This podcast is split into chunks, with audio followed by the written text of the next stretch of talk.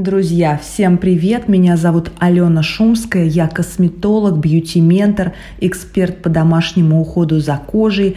Я являюсь владелицей проекта по подбору ухода, который позволяет девушкам иметь не только здоровую кожу, но и здоровое самочувствие, нравиться себе в зеркале, ощущать себя счастливее и увереннее в себе. Впереди новогодние праздники. Мне очень нравится это время. Это ощущение наступающего волшебства, украшение елки, дома, подготовка подарков, выбор нарядов. Однако выбором нарядов дело не ограничивается. Многие записываются к косметологам, покупают дорогие кремы в надежде преобразиться к празднику. Но так это не работает. Это как диета перед событием. Да, возможно, мы похудеем на 2-3 килограмма, но картину в целом это не поменяет. А что хуже, в застолье эти 2-3 килограмма вернутся.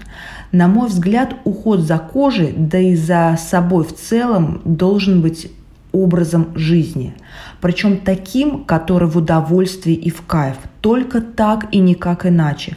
Только делая что-то с большим удовольствием, мы можем оставить это в своей жизни – Тяжелые многоступенчатые процедуры, которые в тягости занимают уйму времени и сил, не задержатся в жизни надолго, хотя бы потому, что наша сила воли – это ресурс ограниченный.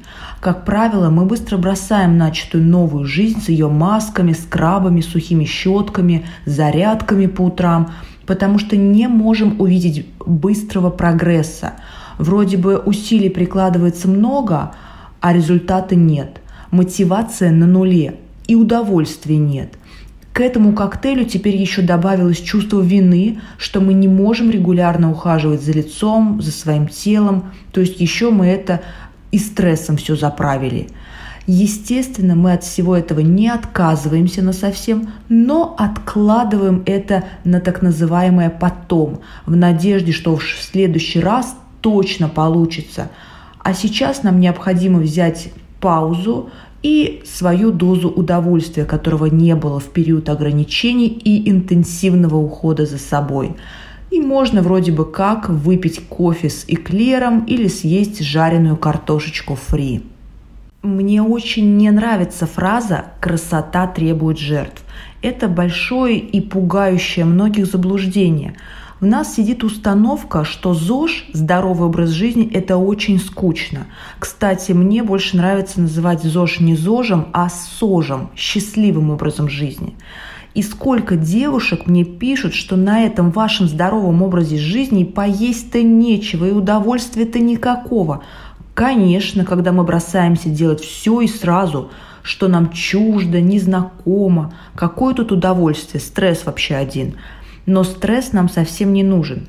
И возвращаясь к началу этого монолога, все изменения должны быть органичны вам, вписываться в вашу жизнь и быть в удовольствии. Это главное правило на пути к изменению себя. Начну новую жизнь с понедельника или Нового года – это не работает, потому что не подготовлена почва для этого. Работают только маленькие или очень маленькие шажки в сторону этого счастливого образа жизни. Шажки, которые совсем чуть-чуть выходят за зону вашего комфорта. Я подчеркиваю, не выносит вас за горизонт комфорта, а лишь чуть-чуть выходит за его границу.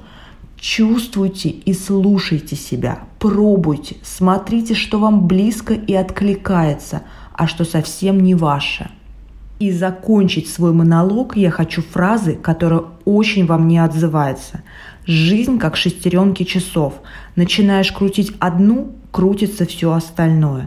Начинаешь изменять что-то в жизни, подтягиваются изменения и в других сферах происходят какие-то неожиданные стечения обстоятельств, нужные случайные встречи, приходят идеи и решения. В общем, все то, что может изменить жизнь к лучшему. И я думаю, что мистики здесь нет никакой.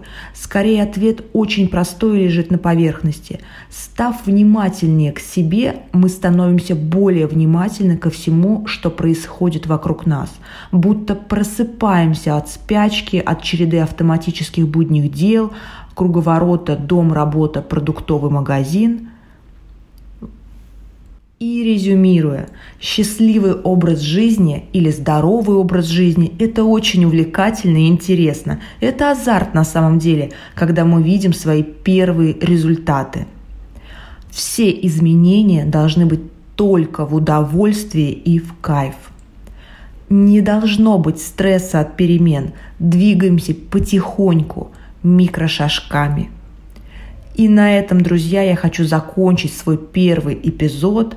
Если он вам откликнулся, пожалуйста, напишите мне об этом в Инстаграм, поделитесь или расскажите о нем в соцсетях. Так я пойму, что мне стоит продолжать свой эксперимент и записывать подкасты далее. Всем пока-пока.